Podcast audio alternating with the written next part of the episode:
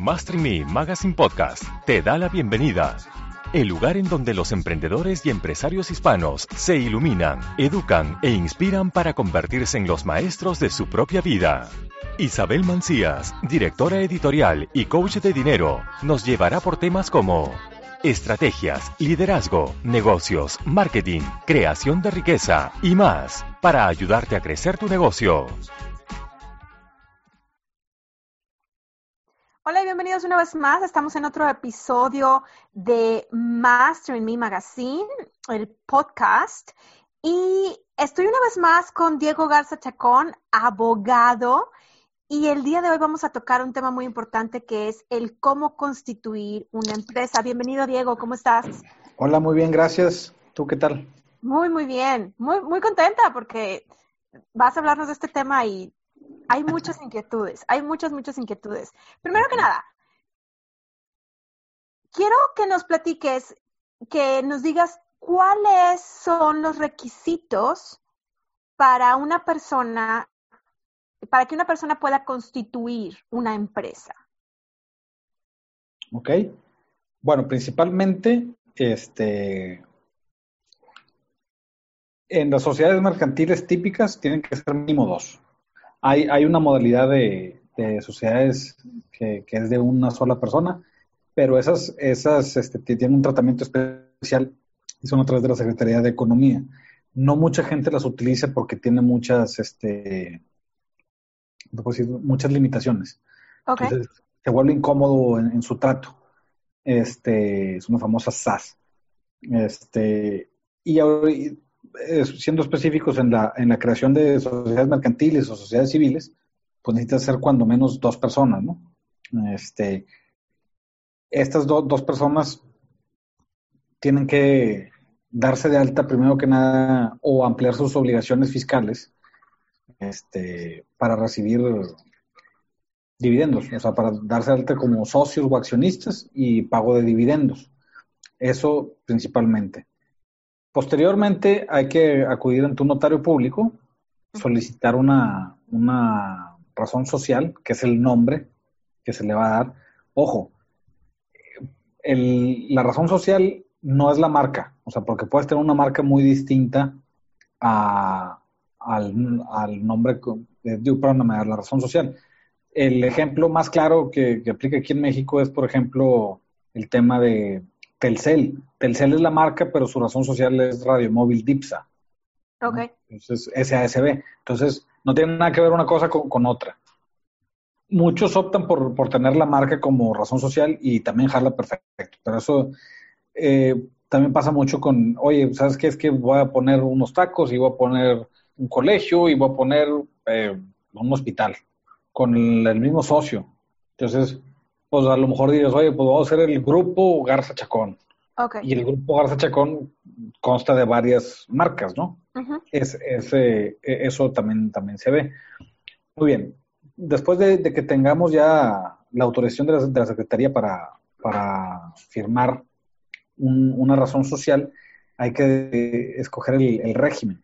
Puede ser una sociedad anónima, sociedad de capital variable, sociedad de responsabilidad limitada, hay comandita, comandita por acciones, que eso es muy raro. O sea, en las sociedades mercantiles lo que vamos a ver típicamente son la sociedad anónima y sus variantes, que puede ser la SAPI, que es la Sociedad Anónima de Promotora de Inversión, o la SDRL, o están las sociedades civiles, que es la, la SC, una sociedad civil, y la AC, que es una asociación civil. Este, todo esto se, se tiene que ir a tomar el funcionamiento de la sociedad se tiene que escribir en los estatutos sociales. ¿Qué es esto? Este, es como las reglas del juego, ¿no? En los estatutos sociales vamos a plasmar quiénes están constituyendo la, sociedad.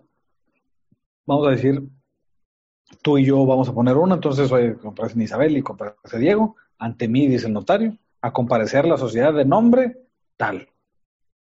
Ok. y eh, es, esta constitutiva va a tener un, objeto social que ya ha habido algunas modificaciones. Antes tienes que ser muy específico en la descripción de todos los servicios que ibas a prestar. Ahorita ya, ya por descarte puedes poner más o menos a lo que se va a dedicar y manifestar ahí en un punto de, a todos los demás puntos legales o, o que den consecución al objeto social y es válido, ¿no? Aquí mismo se tiene que poner eh, la forma de administración. La forma de administración puede ser por un gerente general o administrador único o por un consejo de administración. Este, y pues depende, depende qué sea lo que estés buscando y cuántos sean los inversionistas y los socios o accionistas para saber qué es lo más adecuado para la sociedad en, en Comento. O sea, digo, porque hay muchas sociedades que dice el señor, no, pues yo lo voy a hacer y voy a invitar a mi esposa con una sola acción porque necesito a una socia. Entonces, pues en ese caso, pues ponte tú como administrador único. O sea, pero si tengo un inversionista de México, uno de Canadá, uno de Estados Unidos, uno de Brasil, pues hay que hacer un consejo, ¿no? O sea, lo, digo, dependiendo. Claro. Ok, este entonces tú recomendarías, porque obviamente hay mucha información que como empresario, a lo mejor y como joven empresario que está tratando de crear una, una empresa, desconoce, ¿tú recomendarías en este caso acudir a un abogado para que ayude Con, los trámites indicados? Sí, definitivamente para, para también, también, analizar cuáles son sus necesidades de fondo, porque el hecho que existen los vehículos no, no es necesariamente, o sea, no le sirve igual a, un psicólogo que va empezando, por ejemplo, A, a un arquitecto que ya tiene 30 años de trayectoria. Entonces, tienes que ver a ver qué le acomoda más al, cliente. Este, Conocer sus necesidades y, y, ver cómo es que lo puedes acomodar, ¿no? Y ahorita que mencionas este ejemplo de lo que es el arquitecto que tiene muchos años y un psicólogo que acaba de iniciar, en este caso de una persona que está recién eh, terminada el estudio, un arquitecto, un psicólogo o, o algún freelancer que está empezando, ¿Cuál sería la recomendación para ellos? ¿Es necesario poner una sociedad anónima? No, no, no, también puedes empezar como persona física. Inclusive hay un régimen nuevo en SAT que se llama régimen de incorporación fiscal. Eh, se me hace que lo comentamos la, la, semana pasada. Este, este yo creo que es muy bueno, o sea, porque te vas enseñando a cómo tiene que funcionar este, legalmente y fiscalmente tu negocio. O sea, empiezas a declarar el primer año estás exento de pago, pero sí hay que declarar. Creo que por ahí te trae un, trae un limitante de que estás exento hasta cierto número de pesos. Y el segundo año te, la tasa te, la van liberando poco a poco para que empieces a pagar impuestos poco a poco. Entonces, vamos a decir que el psicólogo empieza con una nueva tendencia de, de atender a, sus pacientes y resulta que es un éxito entonces pues a lo mejor ya le queda chica la figura de, incorporación fiscal. Entonces ahí podemos pensar en alguna sociedad civil, por ejemplo, este, para, para crecer el, el, volumen de, negocio a través de una sociedad y, no, y no únicamente de él. Es, un. Yo creo que es muy importante esta aclaración porque mucha gente se queda con la idea de que en el momento que yo me doy de alta de una forma, tengo que terminar mi vida, entre comillas, empresarial de esta forma y no es necesario. Pueden, haber modificaciones en el transcurso de cómo va creciendo la empresa para que se vea beneficiado fiscalmente y legalmente eh, la persona y la empresa, obviamente. Sí, por supuesto, por supuesto, claro. Este, hay muchas cosas que como persona física no se pueden deducir por definición, o sea, pero una empresa sí las puede deducir. una empresa te puede dar por ejemplo, una prestación a un empleado de pagarle la escuela de los hijos a algún empleado, y eso lo pueden llegar a ser deducible, cuando como persona física pues no es deducible. Son cositas así, ¿no? Ok. ¿Cuál sería, la recomendación tuya e, en este caso, una vez más volviéndonos al ejemplo del psicólogo y el arquitecto? ¿Cuál sería la recomendación tuya de una persona recién empezando con lo que es clientes, buscar la asesoría para, para tener ese régimen o esperarnos a tener cierta cantidad de pacientes, por decirlo, y ya ahora sí eh, hacer la asesoría? No, no, no. Yo creo que la asesoría, entre más pronto, mejor. Porque, vaya, muchos dicen, no, pues mira, ahorita empiezo y con eso. Pero también habemos muchos este, profesionistas de este lado que es, mira, mejor empieza conmigo y cuando te sea negocio nos ponemos de acuerdo con los honorarios. O sea, déjame invertir también contigo, ¿no? Correcto. O sea, no te voy a invertir dinero, pero no te voy a cobrar tampoco en esta etapa temprana de, tu, de tu negocio. o de tu proyecto.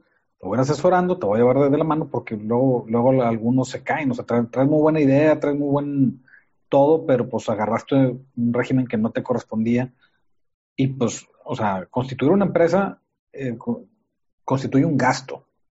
O sea, e, eso, eso tienen que estar conscientes quien lo haga. O sea, no vas a ser una sociedad anónima para no gastar, al contrario. O sea, tienes que gastar, tienes que tener tu contabilidad, tienes que tener, o sea, todo eso cuesta. Entonces, si dices, no, es que estoy empezando de nada, ok, pues empieza de nada y aprovecha lo que te da la ley, o sea, en este caso el régimen de, incorporación.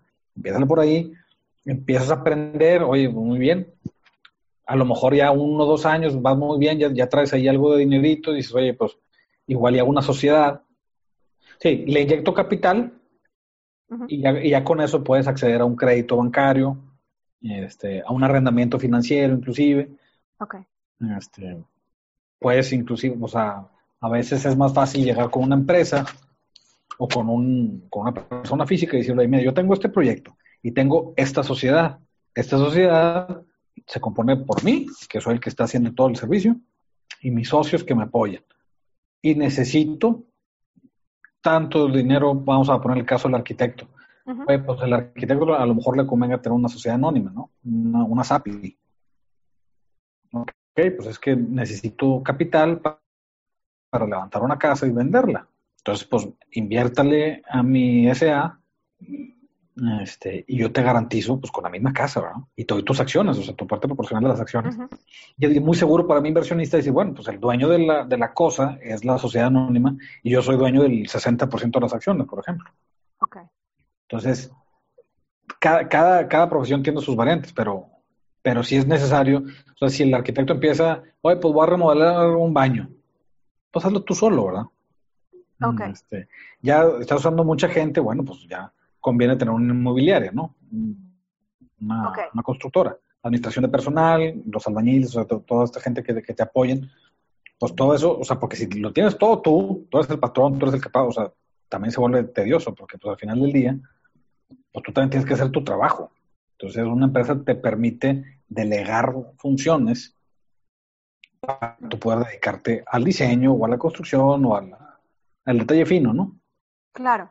Ok, entonces, ¿cuándo sería un buen momento para que una persona haga esa transición de, de esa figura, de esa figura eh, legal a, a lo que es sociedad anónima? Yo creo que un buen momento. Sí, sí, a, a una sociedad, pues. Sí. Este, yo creo que el mejor momento es cuando la misma operación te lo exige. Ok. O sea, ya, ya es demasiado como para como que una persona física lo, lo esté llevando, o sea, tú solo te vas a ir dando cuenta. Además, lo que siempre digo, sea, vete formando de tu equipo desde que estás chiquito, porque luego ya llegas gigante y vas a cotizar, pues te cotizan como gigante, ¿verdad? Entonces, este, te haces de, tu equipo y tu mismo equipo te va a ir diciendo, oye, pues es que se nos está yendo esto, estas oportunidades que tenemos acá. O sea, normalmente te, va, te va empujando la, operación a, constituirte. Ok, ok. Y hay quienes deciden quedarse de independientes toda la vida, ¿no? Como independientes me, refiero a como persona física. Claro, sí, sí, sí. Ok, ¿y cuánto, cuánto tiempo requiere hacer un trámite semejante, e, el, hacer ese, tipo de, no es nada más un solo trámite, también requiere lo que es notaría y eh, todo ese tipo de cosas. ¿Cuánto, cuánto tiempo requiere para una persona este, tipo de... Mira, aproximadamente se piden las razones sociales y creo que por ley tienen tres días para, para contestarte si sí o si no. Pues vamos a suponer que de las opciones que tú mandas te contestan que sí al tercer día, entonces llevamos tres días. Estos tres días tú aprovechas para la redacción de los estatutos, oye, pues los quiero así, así, así, con tales derechos, tales apoderados, tal régimen, etcétera, ¿no? Este, una vez ocurrido eso, a lo mejor, a lo mejor en una semana puedes estar pensando en tenerlo listo para, para mandar al notario, que él aplique sus comentarios, eh, aplique su forma, porque se imprimen unas hojas especiales que se llaman folios. Este, bueno, se llaman folios aquí en Nuevo León y en la mayoría de, la República. Este, pones fecha para la, para la firma, se firma, se paga la, la sociedad. Obviamente los honorarios del notario, los, o sea, pero se paga es porque todas las sociedades empiezan con un capital. Ese capital hay que, hay que abrir una cuenta, depositar el dinero, ¿no? Entonces, podemos estar hablando de que alrededor, de unas dos semanas, tres semanas, este, ya tienes una constitutiva. Ok, y en base a esa constitutiva yo ya puedo empezar a facturar con este nuevo nombre. Exactamente, la tienes que dar de alta. Tienes que ir al, SAT a, darla de alta. Ok. Y ya con, con, este, con esta, con este RFC nuevo, pues tienes que pedir tus timbres fiscales y, y empiezas a emitir facturas. Y en caso de hacer cambio, obviamente tengo que hacer una, una declaración en el SAT en el que estoy haciendo un cambio de, de, régimen. Si yo era una persona física y ahora estoy convirtiéndome en una persona... No, de, de hecho, amplías tus obligaciones. O sea, puedes, puedes estar por honorarios como empleado, por asimilados a salario y además como socio o accionista. Entonces, a la hora de hacer tus declaraciones, vas a decir, oye, pues como empleado, cero. por honorario, cero socio accionista por recibir dividendos. Entonces ahí declaras. Ah, ok. Sí. Ok, entonces a la hora de, hacer todo este tipo de declaraciones, yo tengo que ver con el contador cuáles son el tipo de, declaraciones o cantidades que tengo que declarar en cada una de las áreas. Es correcto. O sea, a donde voy es, no es excluyente, o sea, no, no, no tienes que suspenderte como empleado para ser empresario. Inclusive puedes ser empleado de tu misma sociedad. ¿Así se puede? Sí, claro. O sea, vamos a decir, oye, yo pongo esta sociedad, soy un excelente vendedor, por ejemplo, yo vendo corbatas, por, así decirlo. Entonces, este, puse mi sociedad de venta de corbatas y además de ser el dueño, pues me, promuevo como el director de ventas. Entonces, voy a ser el, director de, de, ventas y por tal me voy a poner un sueldo como director de ventas. El tema de las utilidades y todo, pues se ve por cuerdas separadas. O sea, eso ya es como accionista. Eso es aparte. Entonces, pues como sueldos, o sea, la empresa me va a retener mis impuestos, bla, bla, bla. Este, pero yo voy a, recibir, a percibir un sueldo que me va a pagar la empresa. Y ese es el tipo de declaraciones que yo tengo que estar haciendo, el tipo de dónde recibí el dinero, recibí dinero como base de sueldo, recibí dinero como accionista, recibí dinero, etcétera. Okay o sea, digo, la, la, empresa te, te, va dando tus notificaciones, pero tienes que hacer, cuando eres empleado, tienes que hacer la declaración anual. Cuando ganas arriba de, de 400, bueno, ya no me acuerdo cuánto está, pero aproximadamente 400 mil pesos anuales, vas a tener que hacer una declaración anual. Y vas a manifestar, oye, pues yo trabajo en esta empresa y percibo un sueldo de 35 mil pesos, por así decir. Que con eso ya brincas la, la línea, este y acreditas pues, algunos impuestos que, hayas pagado, como puede ser una hipoteca, como puede ser algunos seguros, este, entran ahí y pues puedes quedar con saldo a favor o, puedes, te puede resultar a pagar algún, algo. Ok, ok. Entonces, ya vimos cuál es el momento indicado para empezar a constituir una empresa. No todas las personas lo requieren. Si estás recién iniciando, si no tienes una gran cantidad de ventas, no es necesario constituir una empresa. Ya cuando estás haciendo un poquito más de facturación y quieres establecer algo más, tener en consideración lo que es los pagos, los, los gastos, el gasto que implica gastos de asesores como asesor legal, notario, eh, constitución de la cuenta bancaria, etcétera, etcétera, etcétera este, algo más que tengamos que saber que es primordial para la constitución de una empresa. Eh, bueno, pues solamente que, que, no sea un tema de, o sea, que, que sea en realidad un proyecto que, traiga su, su tracto, ¿no? Este, es importante que, se constituyan con la seriedad que esto implica. estás creando una persona, una persona moral, pero estás trayendo la vida a alguien, al menos al, entorno económico del, país. Entonces sí, sí creo que, porque mucha gente, pues mira, abrimos y si, si no, pues la liquidamos.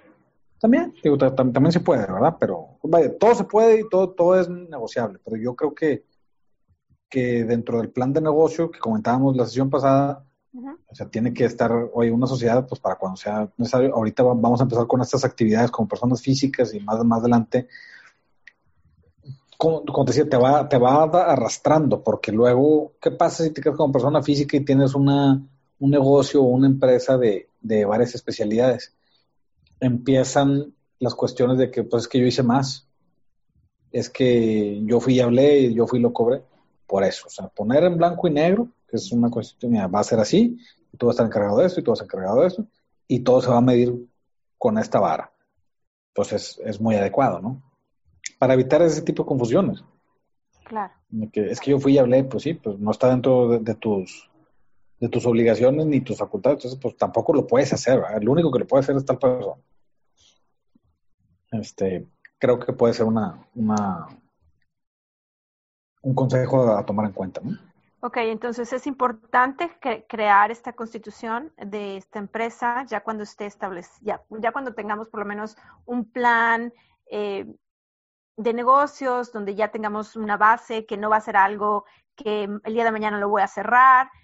Es muy importante el asesorarme con la persona indicada, eh, tanto cuestión legal como contable, para yo hacer la elección de la figura que necesito, porque no puede ser cualquier figura. ¿Estoy en lo correcto? Es correcto. Ok. Sí, o sea, digo, inclusive puedes empezar el día uno con tu constitución, ¿no? O sea, vamos a decir, oye, yo voy a poner mi despacho jurídico, ok. O voy a poner una sociedad civil, muy bien. O una sociedad anónima, hay muchos que tienen sociedad anónima. Ok. Entonces empieza a operar y ya, ya teniendo la sociedad, pues haces un convenio entre los socios, ¿verdad? Oye, pues yo voy a ver la parte corporativa, yo voy a ver la parte inmobiliaria, yo voy a ver la parte penal, yo voy a ver la parte civil.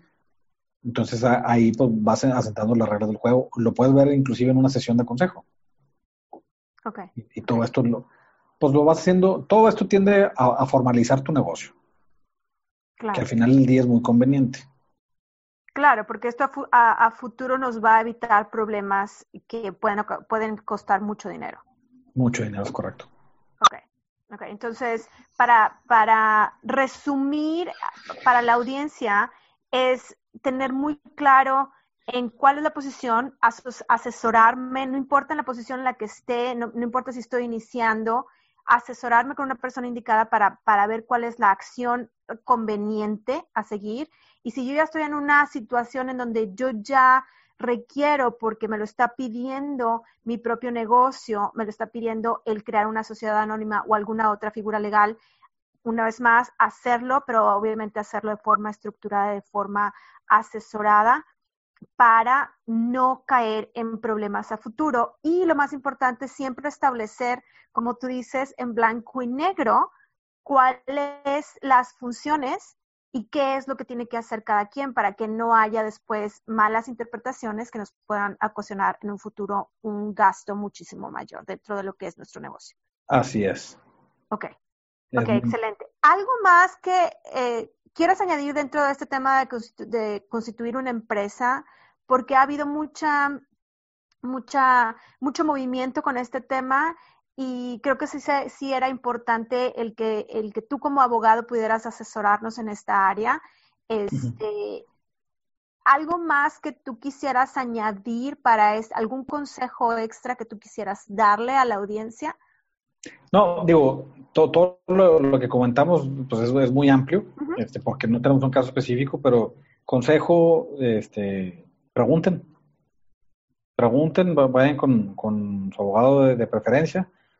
No porque el amigo, el compadre, el vecino tenga una sociedad, quiere decir que, y le va bien, quiere decir que sea la mejor opción. Pregunten, asesórense. Este, y si no están conformes con una opinión, vayan con otra. O sea, habemos muchos abogados, entonces, este, háganlo, háganlo bien hecho. Desde el inicio, como lo dijimos la vez pasada. Digo, entre, eso es como un niño, o sea, digo, si, si no lo, si no le enseñas el buen camino de chiquitito, pues entre más grande se empieza a complicar, igual acá. Claro, claro. Ahora sí que nuestra empresa es nuestro bebé, nuestro hijo. Así es, sí, sí, sí. Pues eh, es una persona, o sea, legalmente es una persona moral, o sea, es alguien nuevo. Claro. O sea, es un ente jurídico, o sea, no, no existe como tal físicamente, pero pues existe. y tiene sus, sus, derechos y sus obligaciones, ¿verdad?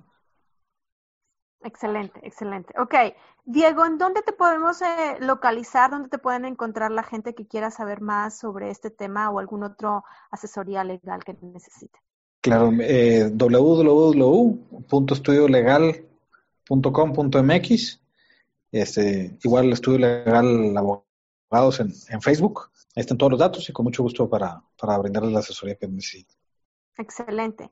Y bueno, una vez más recordándoles a toda la audiencia que pasen a darnos un review dentro de iTunes y por supuesto que pasen a lo que es la página www.masteringmagazineempresarial.com para que puedan encontrar más temas para el crecimiento de su negocio y estrategias en todas las áreas. Muchísimas gracias, Diego. Ha sido un placer, como siempre, eh, estar contigo. Y una vez más, te voy a comprometer a estar contigo con otro tema más para el apoyo de todos los emprendedores. Claro que sí, con muchísimo gusto. Gracias a ti y seguimos al pendiente. Muchísimas gracias, Diego. Y nos vemos en el siguiente episodio de Master Me Magazine.